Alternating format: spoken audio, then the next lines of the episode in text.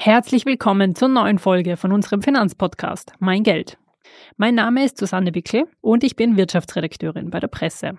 Ich will auch heute wieder übers Investieren sprechen und diesmal geht es darum, mit der Investition auch gleichzeitig etwas Gutes zu tun. Presse Play.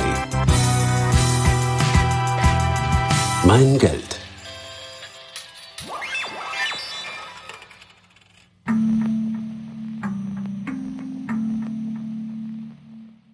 Vielleicht haben Sie ja auch schon einmal von Impact Investing gehört. Immer öfter wird jetzt nämlich damit Werbung gemacht.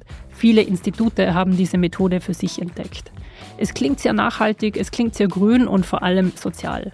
Aber wir schauen uns jetzt heute mal an, was da tatsächlich dahinter steckt. Eine Form, und ich würde auch sagen, die klassische Form von Impact Investing sind die Mikrofinanzierungen. Dabei geht es um wirklich sehr kleine Kredite, also wir sprechen hier von Kreditbeträgen von wenigen hundert Euro. Sie fragen sich jetzt bestimmt, welche Menschen sind auf solche Finanzierungen angewiesen. Aber es gibt noch immer auf der ganzen Welt sehr viele Menschen, die keinen Zugang zu einem Bankkonto haben. Etwa 30 Prozent aller Menschen weltweit gelten als unbanked. Und das bedeutet wiederum, dass sie auch keine Kredite bekommen. Damit gehören sie zu den Ärmsten unserer Gesellschaft und überhaupt ist ein Entkommen aus dieser Armutsspirale beinahe unmöglich. Ich habe ja gerade schon erwähnt, dass die Beträge sehr klein sind, aber typisch für die Mikrokredite ist auch eine sehr kurze Laufzeit. Also sechs bis zwölf Monate ist eine klassische Laufzeit, aber auch kürzere sind überhaupt keine Seltenheit. Und natürlich hat eine klassische Bank oder ein klassisches Finanzinstitut kein Interesse an so kleinen Krediten, weil damit verdienen sie nichts und der Aufwand ist viel zu groß. Dadurch hat sich eben die Mikrofinanzindustrie entwickelt. Und einer der wichtigsten Pioniere für diese Industrie ist Muhammad Yunus. Er hat im Jahr 1983 die erste Bank in Bangladesch gegründet, die sich auf Mikrokredite spezialisiert hat. Und dafür hat er auch im Jahr 2006 den Friedensnobelpreis bekommen. Um die ganze Thematik nun ein bisschen genauer zu beleuchten, habe ich mich mit Helmut Berg unterhalten. Er arbeitet seit 14 Jahren für das Unternehmen Eukocredit. Und Eukocredit vergibt eben solche Mikrokredite. Ihre Kerngebiete liegen vor allem in Lateinamerika, Asien und Afrika.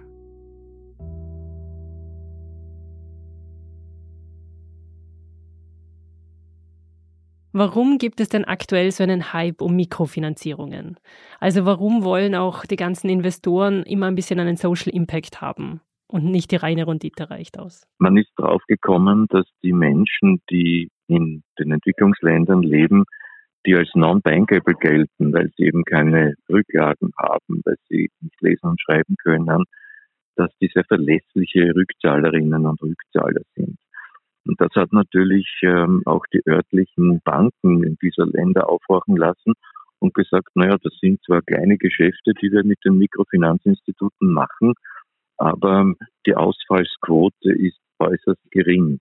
Und das hat eben den Grund, dass diese Menschen, die erstmals in ihrem Leben eine Chance bekommen, eine Anschubfinanzierung äh, zu erhalten für eine Idee, die sie haben, mit der sie Einkommen generieren, ja, dass die wirklich sehr verlässlich sind und die Kredite zurückzahlen. NGOs haben damit begonnen eigentlich grundsätzlich. Mittlerweile lässt es sich halt schon ganz gut verkaufen, wenn man sagt, ja gut, man macht etwas Gutes mit seinem Geld, aber verdient auch noch daran. Ist es jetzt nicht eher so, dass man damit einfach schöne grüne Investitionen verkaufen kann, die gut klingen? Ich glaube, dass im derzeitigen Zinsumfeld ähm, man vom Geschäft wohl nicht reden kann. Denn mit einer Inflationsrate von 10 Prozent bei uns und steigenden Zinsen, wo Banken jetzt für normale Cash-Einlagen, die man ein bisschen bindet, schon 2, 3 Prozent zahlen durch mitunter, ist eine Investition in die Mikrofinanz finanziell kein Geschäft, weil die, äh, der Financial Return bei der Mikrofinanz für Anlegerinnen und Anleger im Bereich von 0,5 bis 1,5 Prozent liegt. Das heißt, wir sprechen eher jene Menschen an, die ich mit dem Schlagwort 90-10 bezeichne. Also Menschen, die sagen, ich habe ein Kapital von 100, mit 90 Prozent dieses Kapitals möchte ich durchaus Gewinn machen, durchaus finanziellen Return erzielen. Mit 10 Prozent meines Kapitals aber möchte ich, dass der Social Return groß ist, dass ich sehe, dass mein Geld Gutes tut, aber der finanzielle Return eben weit unter der Marke bleibt, die ich mit anderen Anlageprodukten erziele. Mhm. Okay, und diese 10 Prozent werden dann in Ihr Unternehmen quasi investiert? Na, nicht nur wir, wir sind halt einer der Natürlich, Anbieter, ja. die auf diesem Bereich, in diesem Bereich tätig sind. Vergessen Sie nicht, dass heutzutage ja Banken alle schon auch ihre Nachhaltigkeitsfonds, ihre Social Responsible Investments anbieten. Genau. Ähm, das ist ein sehr breites Feld geworden, ob das jetzt Green Investments sind äh, in die Umwelt oder soziale Investments. Äh, dieser gesamte Impact Investment Markt ist gewachsen, auch aufgrund der ESG-Bestimmungen, dass Leute sagen, ich möchte gerne also in Firmen äh, investieren, die die ESG-Regeln befolgen und viele andere Umweltregeln befolgen und soziale Bestimmungen befolgen. Das hat durchaus, vielleicht ist das auch eine Modeerscheinung, aber es hilft natürlich den Menschen letztendlich schon. Ähm, jedoch, ich würde sagen, Geschäft ist die Mikrofinanz nicht. Es ist etwas für Menschen, die sagen, ich möchte sehen, dass mein Geld Gutes tut oder ich möchte wissen genau, was mein Geld tut, wem es hilft. Aber einen finanziellen Return erwarte ich mir da nicht. Wie genau erfährt man denn, was mein Geld Gutes tut? Also, oder inwieweit können Sie das Ganze auch vor Ort nachkontrollieren oder inwieweit machen Sie das auch? Also, ich kann nur über Eukokredit sprechen, wie wir das mhm. machen. Wir kontrollieren sehr genau aufgrund der Tatsache, dass wir als einziges äh, Unternehmen, das also im globalen Süden Mikrofinanzinvestitionen betreibt, auch Crews und und Büros vor Ort haben. Einheimische Fachleute, die ausgebildet sind in Due Diligence, in Kreditvergabe, in, Agrar, in, in Agrarwissenschaften und so weiter. Und diese Leute, die alle immer lokale Leute sind, die überprüfen die Mikrofinanzinstitute auf Herz und Nieren, ob sie dem Kriterienkatalog entsprechen, den wir verlangen, um in eine Mikrofinanzinstitution zu investieren. Das sind also ESG-Kriterien, würde man heute sagen. Wir haben diesen Kriterienkatalog, glaube ich, seit 25 Jahren. Da war das Wort ESG noch gar nicht in aller Munde. Da gab es das noch gar nicht. Und erst wenn diese Punkte erfüllt sind, dann bekommt eine Mikrofinanzinstitution von uns einen Kredit. Und ab da steht sie aber unter Audit. Und unsere Crews vor Ort schauen dort in die Bücher und kontrollieren, wie ist der Umgang mit den Kreditnehmerinnen am Ende, ja, die Loan Officer, die in die Dörfer fahren mit den Mopeds, äh, wie, wie gehen die mit den, mit, mit den Kundinnen und Kunden um, wie schaut's aus, wenn jemand nicht zurückzahlen kann, wie werden aber auch die Angestellten der Mikrofinanzinstitute bezahlt. Es gibt, gibt auch da sind uns die sozialen Kriterien wichtig. Also all das wird einmal überprüft. Man würde ja davon ausgehen, dass Kredite, die nicht besichert sind oder die eben an Menschen vergeben werden, die, die keine sehr hohe Schulbildung genossen haben, dass die eher ausfallen als andere. Sie haben aber vorher schon gesagt, dass, dass die Quote relativ gering ist. Was bedeutet relativ gering und, und warum ist das so oder warum wollen die Menschen einfach eher zurückzahlen? Die Ausfallsrate ist bei Eukokredit zum Beispiel bei den Eukokreditpartnern mhm. über die letzten 20 Jahre ungefähr 1,2 Prozent. Das ist die wirkliche Kreditausfallsrate. Okay. Die ist also sehr gering. Ja? Da würden sich manche Banken freuen über so geringe Ausfallsraten. Und da liegt ja eigentlich das Paradoxon der Mikrofinanz den würde man jetzt nach einem ganz normalen Fragenkatalog durchgehen, wie das Banken heute machen, wenn ich wo einen Kredit ansuche, dann würde da überall No, No, No stehen. Also diese Frau, der kann man keinen Kredit geben. Ja? Die ist eben nicht bankfähig, weil sie, sie hat keinen Track Record. Mhm. Sie hat kein Konto. Sie kann nicht lesen und schreiben. Sie hat keine Sicherheiten. Mhm. Also nach logischen Begriffen ist es unmöglich, dieser Frau einen Kredit zu geben. Und dennoch hat sie eine Idee. Sie sagt, schau, ich habe mir das durchgerechnet wenn ich jetzt 100 Euro bekomme, kann ich mir Saatgut kaufen und ich mache aus den 100 Euro in sechs Monaten, acht Monaten 300. Ja? Und da ist auch das, das sogenannte das äh, Know Your Customer Prinzip, das KYC, für die Loan Officer, die mit den Menschen sprechen, so wichtig. Die Loan Officer, die in den Dörfern sich diese Geschichten anhören, die sind für mich sowas wie äh, Wesen, die zwischen Bankangestellten und Sozialarbeiter sind. Ja, die müssen die Menschen einschätzen können. Die müssen wissen, kann ich der Frau glauben, vertrauen? Mache ich mit ihr so einen kleinen Businessplan? Kann das funktionieren, was sie sagt? Und offenbar ist diese Einschätzung in den überwiegenden Teil der, der, der, der Fälle völlig richtig.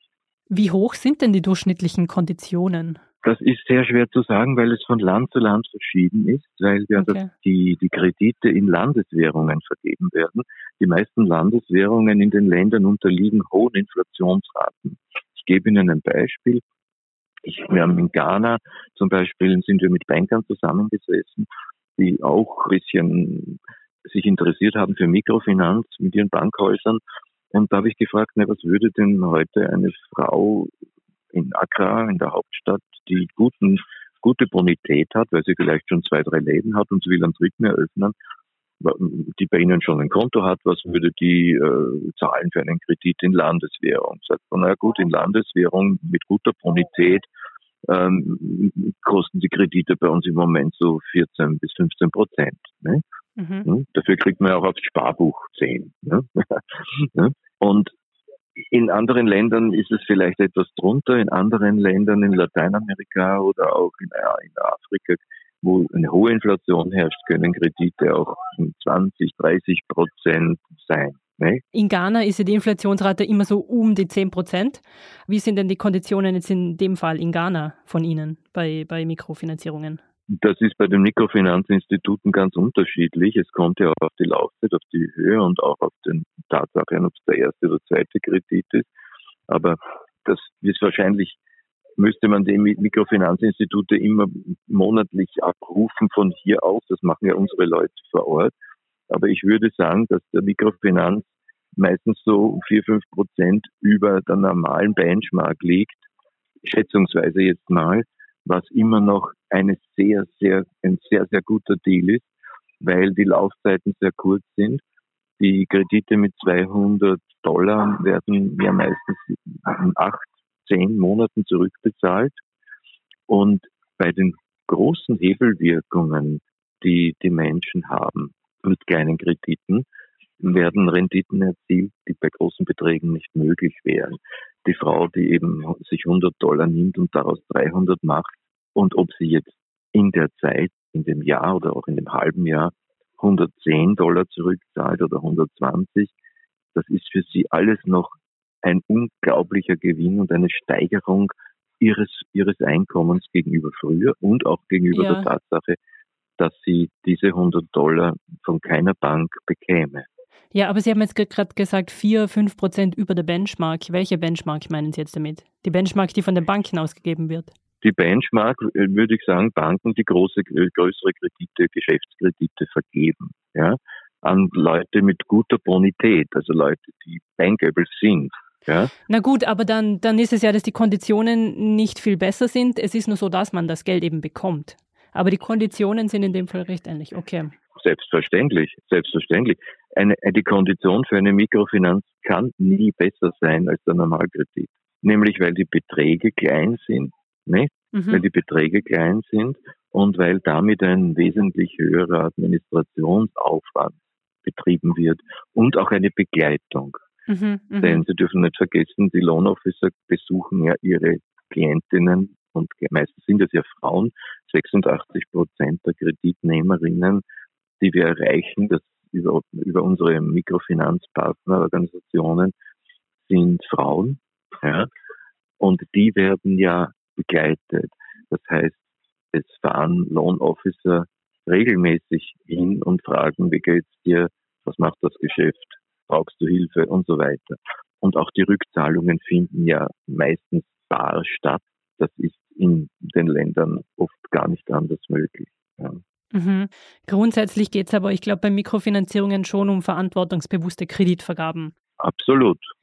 In Kambodscha wurde immer wieder kritisiert, dass nach wie vor Kredite vergeben werden, weil dort schon grundsätzlich eine recht hohe Verschuldung besteht. Kambodscha ist ein gutes Beispiel. Ja. Wie entscheidet ein Unternehmen, in welchem Sektor man bleibt oder ob man sich davon zurückzieht? Oder muss man dann gerade erst recht mhm. bleiben, wenn eine hohe Verschuldung besteht?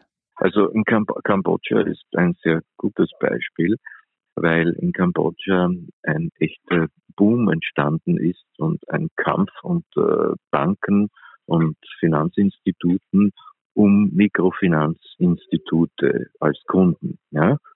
Und äh, das haben wir schon im Jahr 2009, glaube ich, sehr kritisch betrachtet. Und da haben wir eben die Spezialistin der Eukocredit, die Gingle Desma, die die Social Performance Abteilung leitet. Und die hat das schon im Jahr 2009 sehr kritisch beobachtet.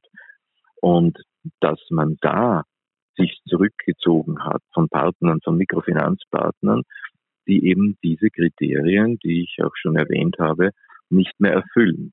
Ja, weil sie eben, weil sie eben nicht mehr den sozialen Aspekt der Mikrofinanz äh, betrachten in erster Linie, sondern rein der reine, reine kommerzielle Aspekt in den Vordergrund getreten ist. Und von diesen Partnern hat sich Eukokredit auch verabschiedet. Und erst jetzt wieder war unsere Managerin, die, die General Managerin, die Miriam Telam in Kambodscha und hat ernsthaft, ernste Gespräche geführt mit den noch verbleibenden, ich glaube es sind nur mehr sechs.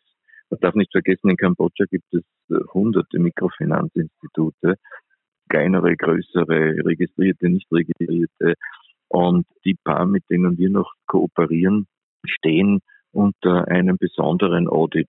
Und Eukokredit zieht sich zurück, wenn wir draufkommen, dass irgendwo Mikrofinanz betrieben wird, wie wir sie nicht wollen. Okay, und das wird laufend erhoben in dem Fall und man kann sich erhoben. recht einfach. Jetzt gerade wieder sehr genau, weil der Herr Professor Bliss, deutscher Professor, eine genaue Studie gemacht hat, die sehr gut die Schwachpunkte der Mikrofinanz in Kambodscha, im kambodschanischen Markt untersucht und er aber trotzdem zum Schluss kommt, ja, da ist äh, vieles sehr ähm, mit, mit, großen Banken und, und rein kommerziell orientierten Instituten geschehen. Jedoch am Ende des Tages hilft Mikrofinanz sehr wohl, nur muss sie eben gut beobachtet werden. Ne? Eines geht halt nicht, dass Menschen, die in Rückzahlungsschwierigkeiten geraten, dann in irgendeiner Form ganz schlecht aussteigen. Ne? Da gab es Fälle, da gab es Fälle, die, die wir auch natürlich beobachtet haben, die wir abstellen, wenn wir sowas merken. Ja. Was meinen Sie für Fälle oder was kann, könnte da passieren?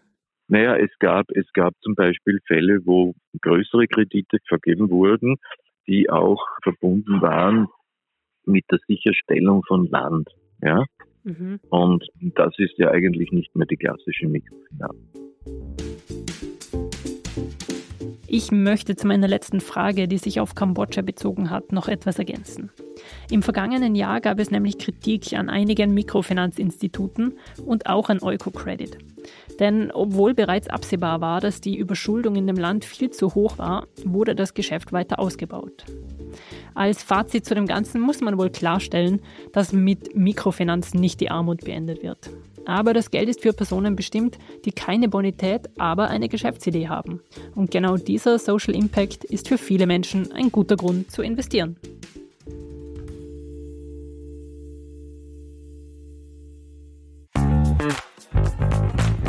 Und zum Schluss unsere Cash Cow der Woche. Unsere Cashcow der Woche führt diesmal ein bisschen vom Thema weg. Es geht aber auch um einen jungen Mann, der sich Geld ausgeliehen hat, genauer gesagt 50 Dollar von seinem Vater und damit ein Unternehmen aufgebaut hat. Es geht nämlich um die offizielle Biografie des Nike-Gründers Phil Knight. Mittlerweile ist sein Unternehmen über 100 Milliarden US-Dollar wert und die Biografie ist wirklich sehr lesenswert. Erschienen ist sie im Finanzbuchverlag und hört auf den Namen Shoe Dog. Und das war's schon wieder für diese Woche. Ich hoffe, Sie sind nächsten Montag auch wieder mit dabei. Presse Play. Mein Geld.